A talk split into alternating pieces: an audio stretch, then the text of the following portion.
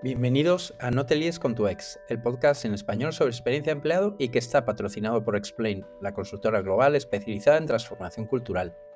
Laura Morales es una diseñadora estratégica que lleva años investigando sobre realidad virtual. Colecciona dispositivos que luego utiliza en sus clases y publica artículos en los que explica de una manera muy sencilla cómo podemos sacarle partido a estas nuevas tecnologías. Hemos hablado con Laura sobre la incidencia que la realidad virtual tiene en la experiencia empleado os aseguro que tiene más aplicaciones de lo que en principio os pudierais imaginar. Así que, con todos vosotros, Laura Morales y las posibilidades de mejora de la experiencia empleado a través de la realidad virtual. Bienvenida Laura, muchas gracias por estar aquí. Muchísimas gracias Rafa.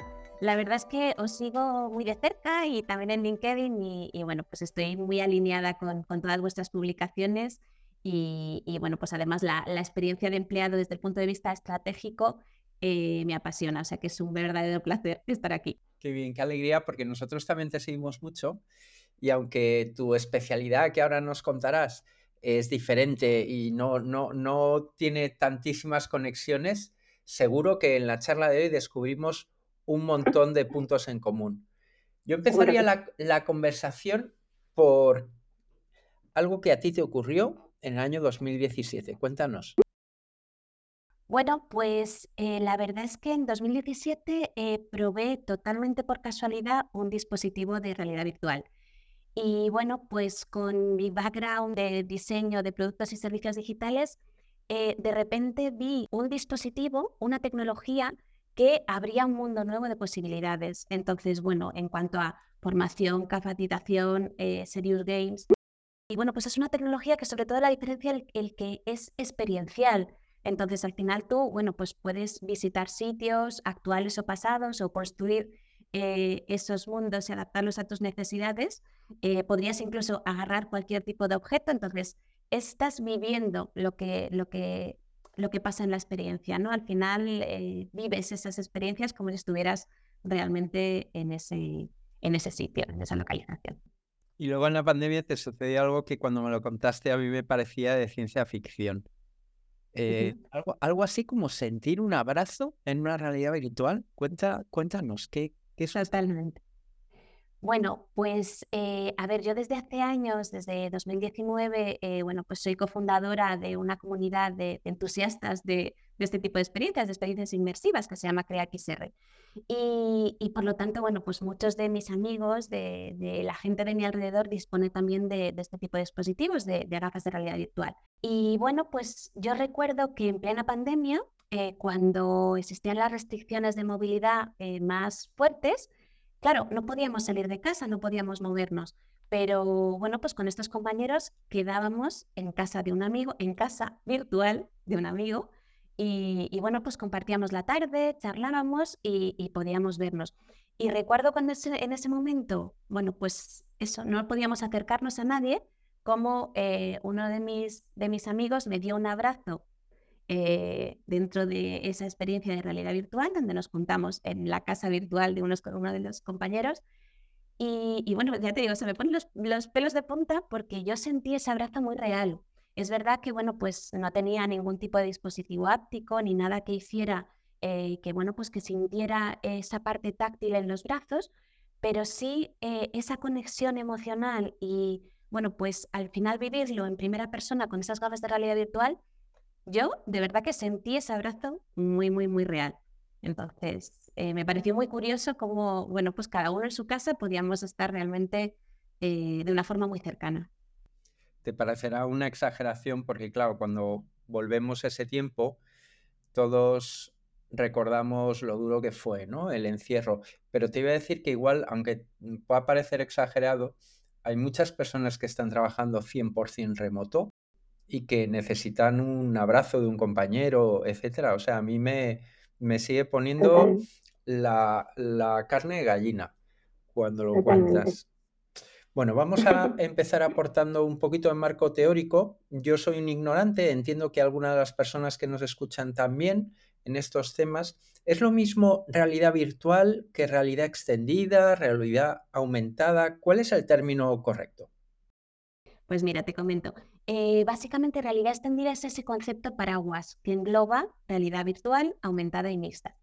Cuando hablamos de una realidad virtual, pues es, una, es eh, muy inmersivo. Yo me pongo en mi casco de realidad virtual y me teletransporto, bueno, pues a otro, a otro punto, a, otro, eh, a otra época, a otro mundo, a otra situación y pierdo totalmente la referencia de mi entorno real. Cuando hablamos de realidad aumentada, al final estoy visualizando, eh, bueno, pues elementos virtuales eh, sobre mi entorno real, sobre esa, esa realidad que estoy, estoy viendo. Y cuando hablamos de realidad mixta, es similar a la realidad aumentada, pero bueno, pues tiene más capacidades de interacción y, bueno, pues antiguamente hablábamos sobre todo de, la necesidad de un mapeo con sensores de profundidad, pero realmente cada vez hay menos eh, diferencias entre esa realidad eh, aumentada y mixta, ¿no? Cada vez se, van diluyendo un poquito más esas fronteras.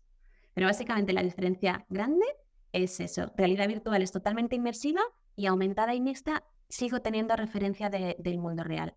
Y el concepto paraguas es realidad extendida. Alguno seguro se estará preguntando qué tiene que ver todo esto con la experiencia de empleado. O sea, ¿cómo afecta esto a la experiencia de trabajar? Pues mira, hay muchos procesos que podemos simplificar con, estas tecnologías.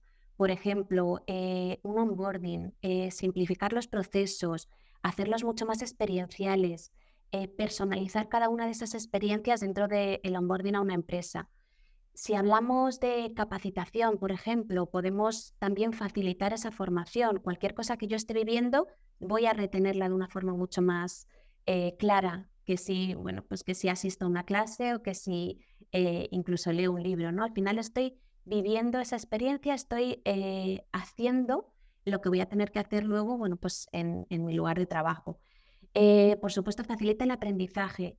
Y si hablamos de determinados trabajos también, eh, bueno, pues podemos simular esas situaciones de riesgo que eh, cuando alguien más eh, Nobel o novato se enfrenta a ciertas cosas, en, bueno, pues si hablamos por ejemplo de maquinaria pesada o cosas así, desde luego reducimos esos riesgos y podemos ayudar a esas personas a que se enfrenten a esas situaciones de riesgo en una práctica mucho más controlada.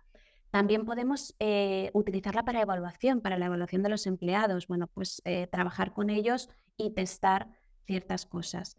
Y, bueno, un poco lo que hemos comentado también antes, por supuesto, también acercar personas, poder trabajar eh, codo con codo, estando a kilómetros de distancia, y, bueno, pues facilitar el trabajo y acercar mucho más a los equipos, aunque, aunque sean equipos remotos, aunque sean equipos que estén trabajando a distancia. Bueno, pues vamos a, repasar con un poquito más de detalle esto que has enumerado. Por ejemplo, lo que decías al principio del onboarding. ¿Tú conoces alguna experiencia que ya se esté haciendo con realidad virtual? ¿Hay algo que nos puedas contar que sí que funciona? Bueno, de hecho he participado en proyectos para, para marcas muy importantes, no puedo decir los nombres por el tema de confidencialidad, pero sí puedo hablaros un poco del contenido ¿no? de, esas aplicaciones. Y mm, podemos pensar en, experiencias donde eh, podamos conocer la oficina a distancia, eh, incluso bueno, pues, eh, para empresas con distintas sedes localizadas por todo el mundo, pues imagínate poder visitar la oficina de Francia, de mm, Italia, de cualquier otro sitio, sin necesidad de moverme de mi localización actual. Podríamos tener esa réplica exacta de la oficina, pero podríamos también generar, bueno, pues nuestra oficina ideal con la mezcla de distintos entornos o distintas oficinas. Y bueno, por supuesto podemos simular los procesos, hacer mucho más cercanos esos flujos de trabajo. Podríamos tener también esas reuniones compartidas, esa parte de virtual, presencial, y, hacer todo ese onboarding pues mucho más experiencial. Al final es mucho más fácil de utilizar y de entender y de retener toda esa información si, si la estoy viviendo de alguna forma. Oye, respecto a capacitación, em, yo he leído algunas de tus publicaciones, me, me, gustó muchísimo el ejemplo que ponías del DJ. ¿Por, ¿Por, qué es tan diferente la capacitación a través de la realidad virtual? Bueno, pues al final nos facilita, eh, por ejemplo, poder tener un profesor a mi lado, ¿no? Aunque sea en forma de avatar, no es un profesor real, pero eh, está ahí siempre que lo necesite. Yo entro en la aplicación, le pongo mis gafas de realidad virtual y, o, cualquier gafa de realidad mixta Y bueno, pues puedo tener el avatar de ese profesor dándome las clases que necesito, adaptándose a mi ritmo y, por supuesto, pues siempre que lo necesite, me va a asesorar y me va a indicar la mejor forma de, de, hacer una tarea, ¿no? Y mediante repetición y práctica, pues es la forma más sencilla de aprender. La práctica sin peligro, el trabajos que en un entorno real eh, podrían ser peligrosos, bueno, pues eh, facilitamos ese, eliminamos ese peligro para terceros, puesto que cuando salga al mundo real, esa persona va a estar perfectamente capacitada puesto que ha hecho esa experiencia o ha hecho esa acción muchas veces, aunque sea en un entorno virtual. Al final es, eso, es saber enfrentarte a esas situaciones delicadas y, saber solucionarlas. Mira, mientras te escuchaba, recordaba una historia hace muchísimos años, ¿eh? no, sé si se, si se seguirá haciendo. En Inditex, en Arteixo, había un señor mayor que llevaba trabajando toda la vida y que era el que recibía a las personas que se incorporaban, les daba una vuelta enorme por todas las plantas, les explicaba todo. Pero claro, ya había un momento en el que eran cientos o si no miles, bueno, no, no, no, no lo sé porque es la realidad de Inditex, no la conozco, pero sí que, claro, con, con esto que nos estás contando, tanto ese onboarding como la posibilidad de el formarles al principio cuál es nuestra cultura, mirar esto se hace así, porque al principio se mm, descubrió esto, contar historias, etcétera. Cuando estamos hablando de un grupo enorme, de un colectivo muy grande de empleados, entiendo que es súper rentable para una compañía trabajar de este modo, ¿no? Totalmente, totalmente. Facilita esas experiencias, facilita el aprendizaje y, podemos adaptarlo también incluso a, cada uno de los departamentos, cada uno de los sectores dentro de una misma empresa, eh, bueno, pues crear la experiencia adecuada para cada uno de nuestros empleados, por decirlo así. Entonces es eh, muy sencillo, muy experiencial, muy innovador y desde luego, eh, bueno, pues los resultados son, son claros. Sí, sí, muy escalable para, para una gran población. Oye, también me parece muy interesante lo que has contado de, mm, bueno, de la evaluación. ¿Qué, qué se hace en evaluación? Bueno, eh, al final puedes pedir ese feedback de una forma un poco, eh, bueno, pues un poco distinta, ¿no? Eh, por supuesto, pedir feedback sobre determinados procesos, evaluar también, tratar de hacer determinados tests, ¿no? Para, para ver un poco el nivel en ciertas tareas de, de tus usuarios, de tus empleados, de, de la gente que está participando. al final, igual que en el aprendizaje, bueno, que eh, practicas determinadas tareas de forma repetitiva, puedes también pedir que esas tareas las realicen, bueno, pues para validar ciertos conocimientos. fíjate, hoy mismo estábamos haciendo el equipo nuestro de España, teníamos que hacer hoy una formación que nos pidió el equipo de Estados Unidos sobre seguridad informática, ¿no? Seguridad de datos, eh, qué es un phishing, qué no, cuándo tenemos que estar alerta.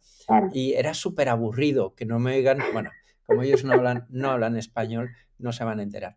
Pero, pero era súper aburrido, sobre todo el examen. Y yo pensaba, ojo, pues hoy que tengo que hablar con Laura, seguro que, seguro que a Laura se le ocurren mil ideas de cómo eso hacerlo con una experiencia inmersiva que digas, wow, no, no se me va a olvidar nunca cómo fue aquello de, de, evaluar si yo tengo o no tengo los conocimientos sobre seguridad para el equipo de España, ¿no? Totalmente. Podemos eso, favorecer ciertos procesos que son un poquito más tediosos de forma tradicional y convertirlos en una experiencia, un juego incluso, eh, bueno, pues gamificando ciertas, eh, ciertos elementos y convirtiéndolo en un serious game. Oye, a mí lo que me, me resulta emocionante de todo lo que cuentas es todo lo relacionado con el acercamiento de personas, porque entiendo que eso afecta a una población enorme, ya prácticamente todas las personas que trabajan en oficina tienen la posibilidad de trabajar algunos días de manera remota, la posibilidad del 100% remoto se va extendiendo, en fin, hay un, hay un, bueno, pues que te voy a contar, ¿no? Que tú no sepas, pero que además cuando antes me hablabas de oficinas en extranjero, claro, el, hecho de limitar los viajes, tengo una, una reunión en Oregón, pues oye, que no me voy a Oregón, que es que hay unas soluciones que permiten simular la experiencia de estar ahí, que ¿nos puedes contar qué se está haciendo en este campo de acercar personas y cómo la situación presente, no tanto lo que está por venir, o sea, ¿qué hay ahora respecto al acercamiento de personas? Existen multitud de aplicaciones ahora mismo en realidad virtual que, facilitan esas sesiones de trabajo entre equipos. Eh, podemos colaborar como si estuviéramos en la misma sala, aunque realmente, bueno, pues cada uno estamos en una localización a kilómetros de distancia.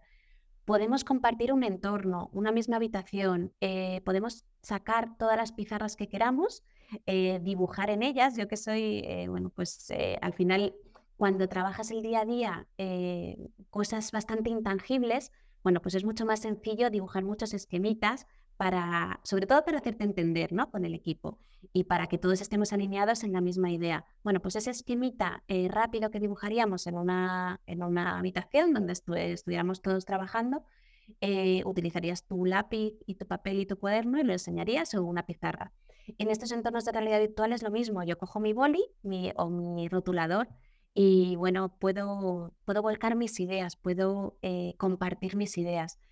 Y puedo compartirlas en esa pizarra 2D, eh, pero incluso también podría tener, bueno, pues esos lapiceros volumétricos para compartir eh, ideas más, en, más tridimensionales, ¿no? Pintar un poco en el espacio, lo que em, en entornos reales no podemos, bueno, pues estos entornos virtuales mejoran incluso esas capacidades de la vida real. Y, por supuesto podría trabajar también en conceptos ya volumétricos, o sea, podría subir, eh, no sé, un modelo de un edificio si eh, de repente nuestro equipo es un equipo de arquitectura y estamos hablando sobre la localización de un pilar, un muro o una zona jardinada, podríamos subir un elemento volumétrico y poder eh, trabajarlo viéndolo en la misma mesa, en una mesa virtual cada uno, y bueno, poder hablar sobre los elementos eh, que estamos viendo cada uno encima de la mesa, pero cada uno en su casa. Entonces, al final facilita muchísimo todos, todos estos trabajos. Y por supuesto, todavía que vivimos en esta era digital, eh, un poco de pantallas 2D, eh, también nos permite adaptar esas pantallas tradicionales con las que trabajamos hoy en día. También podemos compartir nuestra pantalla, nuestra presentación, nuestros documentos y de repente, bueno, pues en vez de una presentación donde estoy compartiendo pantalla, podemos estar todos en una gran sala de reuniones y presentar en una gran pantalla, eh, bueno, pues como si fuera un auditorio, eh, la presentación del día. Podríamos hacerlo a gran escala, por decirlo así, en esa gran sala donde eh, pudieran entrar muchísimas personas o tener nuestras salas pequeñitas de nuestros equipos de trabajo de cuatro, cinco, seis personas y, y poder compartir información. Al final, Mm, bueno, pues eh, de eso se trata, ¿no? De, trabajar lo más cerca posible, aunque estemos en una parte u otra del mundo, y, poder compartir información, poder alinearnos para saber que todos estamos pensando lo mismo cuando hablamos de una idea o de otra. Probablemente esto vaya a condicionar incluso el futuro de las oficinas, del diseño de oficinas, ¿no? Porque mientras te escuchaba, se me ocurría que, claro, podríamos tener tantas salas de reuniones, por ejemplo, como proyectos tuviéramos, ¿no? Si nosotros en este momento tenemos 14 proyectos en marcha, eh, configuramos una oficina virtual de 14 salas en donde estamos trabajando en la sala, me estoy inventando, ¿eh? como antes he dicho Inditex y ya he dicho que no trabajo con Inditex, me voy a inventar la sala Inditex en donde estamos trabajando con el cliente Inditex, estamos con las pizarras pintadas, las paredes llenas de posits, de esquemas, de diagramas, y sabemos que nadie va a entrar ahí y nos va a borrar la pizarra, que es lo que existe en las oficinas físicas, en donde siempre estás pensando, oh Dios mío, ¿qué va a pasar cuando entre la siguiente reunión y me borren la pizarra? O... Con lo cual, esto también condiciona cómo va a ser el futuro de las oficinas, porque igual habrá muchas partes de las oficinas que ya se dejen para ser eh, realizadas en virtual, ¿no? Fíjate lo que comentas, eh, hay dos formas también de trabajar, o sea, por un lado podríamos crear tantas salas como necesitemos y esas salas efectivamente se van a quedar, eh, depende del programa que estemos utilizando, pero existen los programas que permiten, bueno, pues todas estas funcionalidades. Según dejemos la sala hoy, mañana va a estar la sala exactamente igual. Entonces, bueno, pues podríamos generar todas las pizarras que necesitemos, porque también podríamos sacar pizarras y pizarras y pizarras, lo que en un entorno eh, normal tendríamos que borrar esa pizarra para volver a empezar. Bueno, pues ahí estas aplicaciones nos permiten mm, generar todo el número de pizarras que queramos. Por supuesto, posits, eh, sacar posits, moverlos, hacer fotos, que esa era otra de las cosas que te iba a comentar. En el entorno real, lo que hacemos cuando abandonamos esa sala siempre es, pues, espera, hay que hacer foto. Antes de nada, no se vayan a caer esos posits, no alguien no vaya a borrar sin querer, bueno, pues porque esas cosas pueden pasar, ¿no?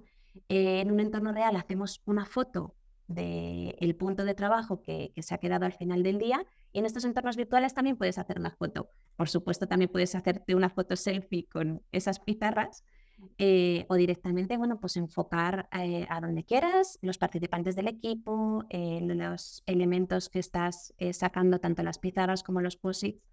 Entonces, bueno, desde luego se abre una nueva forma de, de trabajar. Lo bueno es que viene un poco a mejorar nuestra realidad real, ¿no? Si bien no aleja a las personas, sino que las acerca, como estamos comentando, porque yo puedo trabajar codo con codo con alguien que esté en Singapur o en Australia, eh, también me facilita ciertas cosas que en el entorno real, bueno, pues me haría, por ejemplo, borrar esa pizarra, ¿no? En digital puedo sacar todas las pizarras que quiera porque son casi gratis. Oye, Laura, y bueno, hasta aquí la parte más, digamos, actual, pero ¿qué está por venir? ¿Cuál es el futuro que nos espera en este campo? Bueno, pues al final los dispositivos son cada vez más pequeños, eh, las baterías duran más, y bueno, pues poco a poco iremos acercándonos al concepto de esas gafas ligeras, esas gafas, pues por ejemplo, como las que, las que tú llevas, y, y será mucho más sencillo llevar estas gafas por la calle, ¿no? También la tendencia es, eh, son dispositivos que puedan cambiar entre eh, lo que hablábamos antes de realidad virtual totalmente inmersivo y esa realidad mixta donde proyecto elementos eh, digitales que interactúan con mi entorno real. Ahora mismo todavía las gafas son bastante, bueno, pues las de realidad mixta, bastante ortopédicas, diría incluso, y, mm, y, bueno, pues bastante grandes, bastante pesadas, nos hacen que no podamos tener estos dispositivos muchas horas del día. Bueno, de hecho, mm, una hora ya es demasiado. Eh, entonces son, bueno, pues periodos más cortos de tiempo, porque al final, bueno, pues tienes una pantalla muy cerca de los ojos, tienes ese cansancio físico por los dispositivos porque todavía, bueno, pues eh, las baterías se calientan, duran poco, son pesados. Entonces, vamos hacia estos dispositivos mucho más ligeros, ese paso eh, donde esa realidad mixta cobrará muchísima más importancia porque no pierdo la referencia de mi entorno real, sino que añado toda la información que necesito y, y en todos los elementos que hemos comentado antes, por ejemplo, en el onboarding, en capacitación, todo eso podría proyectarlo incluso con mi entorno real. Eh, por supuesto, eh, tendría también la capacidad de pasar a esos entornos más inmersivos si necesito teletransportarme, bueno, pues representar eh, una escena, por ejemplo, del antiguo Egipto, pues ahí cobraría mucha más importancia esa parte de inmersión, ¿no? Esa, ese modo inmersión. Pero bueno, combinar esas dos tecnologías, desde luego es muy, muy interesante. Los dispositivos que serán eh, más ligeros, más sencillos y, mucho más fáciles de llevar ¿no? en, nuestro día a día. Y por supuesto, bueno, pues aparece también en este entorno un nuevo mm, participante como es Apple, que, que, la verdad es que, bueno, pues hace presagiar que esas, estas tecnologías se acerquen aún más al gran público, ¿no? A gente que hasta ahora no ha sentido, eh, bueno, pues mucho, mucho interés o, por estas tecnologías, bueno, pues que, se acerque de alguna manera. Entonces me parece muy interesante. ¿Te ha gustado lo que se ha hecho público del proyecto de Apple? A ver, creo que se han dejado cosas que a lo mejor en el vídeo que han mostrado, eh, bueno, pues no muestran todas las capacidades o no hemos visto muchos elementos mm, más tridimensionales, por decirlo así pues creo que, que, tiene esa capacidad, entonces que nos van a sorprender bastante más. Pero desde luego sí que creo que, bueno, pues que Apple cuando saca un producto piensa mucho en la experiencia del usuario, entonces creo que eso es muy importante ahora mismo para el sector, pensar en la usabilidad y en esa experiencia eh, de uso de todo el producto, tanto desde que lo sacas de la caja como cuando eh, cualquier elemento de interacción dentro de, los entornos virtuales pueda, pueda ayudar. Entonces creo que va a ser un, gran eh, participante que se va a subir al mercado y, muy, muy interesante. Por, con ganas de verlo, de probarlo y ahí opinaremos. Eres, eres muchísimo más joven, pero yo que nací en el año 70, soy de la generación esa en la que nuestros padres nos decían que nuestras cabezas se iban a, volver cuadradas por la televisión, porque ya las televisiones empezaban a emitir programas de todo el día, desde por la mañana hasta la noche. Luego vinieron las pantallas de ordenador con la tinta verde, que recuerdo que eran malas para la vista si estabas mucho tiempo viendo esa, esa luz de color verde. Y todo fue evolucionando como para que bueno, hayamos, digamos, integrado de una manera amable las pantallas en nuestra vida. Pero cuando yo veía lo de Apple, me entraba un poco de desazón pensando que en algún momento, cuando se resuelva este problema que decías de la exposición prolongada a las gafas y que puedas llevar las gafas todo el rato, que probablemente ese momento llegará, cómo, cómo eso nos va a enajenar y cómo, mm, si ahora pensamos que tenemos una dependencia de las pantallas, que sea una caricatura, que sea casi como lo que pensaban mis padres cuando yo recuerdo que mis padres les alarmaba que yo estuviera viendo televisión todo el día, que no era verdad, porque yo estaba luego en el colegio y no había ni una sola televisión, luego salía a la calle con los amigos, no había ni una sola pantalla, me parece ahora de risa lo de mis padres, que cuando esto evolucione nos parezca de risa lo que ahora está sucediendo con los móviles en comparación con lo que sean las pantallas. ¿Tú cómo ves esta mirada un poco apocalíptica de los que somos mayores y vemos, uy, todo va peor. ¿Qué,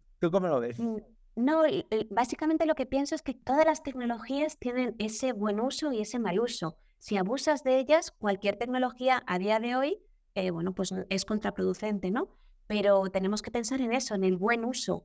Eh, yo me quedo más con, con, esa sensación de acercar personas más que alejarlas. Por supuesto, si yo estoy detrás de unas gafas todo el santo día, mm, me voy a perder eh, mi entorno más cercano, me voy a perder ciertas experiencias. Eso no es lo que buscamos. O sea, eh, la realidad extendida viene para sumar, para sumar a nuestra vida todas esas capacidades y todas esas formación que, que nos puede eh, bueno, pues, aportar mucho más valor.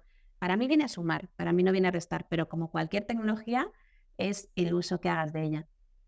Totalmente de acuerdo. Oye, siempre terminamos nuestro capítulo preguntando lo mismo. ¿Quién crees que puede ser interesante para ser invitado a nuestro podcast? ¿Quién te parece que puede inspirar a nuestra audiencia? Pues he pensado en Mariana Moreira, eh, básicamente por su visión estratégica, por sus conocimientos sobre el tema de cultura de empresa, de experiencia de empleado y, y bueno, pues su gran energía. La verdad es que es un placer escucharla y creo que sería genial poder escucharos a los dos charlar. Pues nada, tengo la suerte de ser amigo de Mariana y, la sigo de cerca, así que nada, fichada para la próxima vez. Eh, muchísimas gracias Laura, de verdad ha sido un placer entender este mundo que se nos viene, este mundo que ya está aquí y todas sus implicaciones con la experiencia de empleado. Te, te lo agradezco de corazón y nada, pues iremos viendo cómo avanza todo. Muchas gracias a ti, Hasta siempre.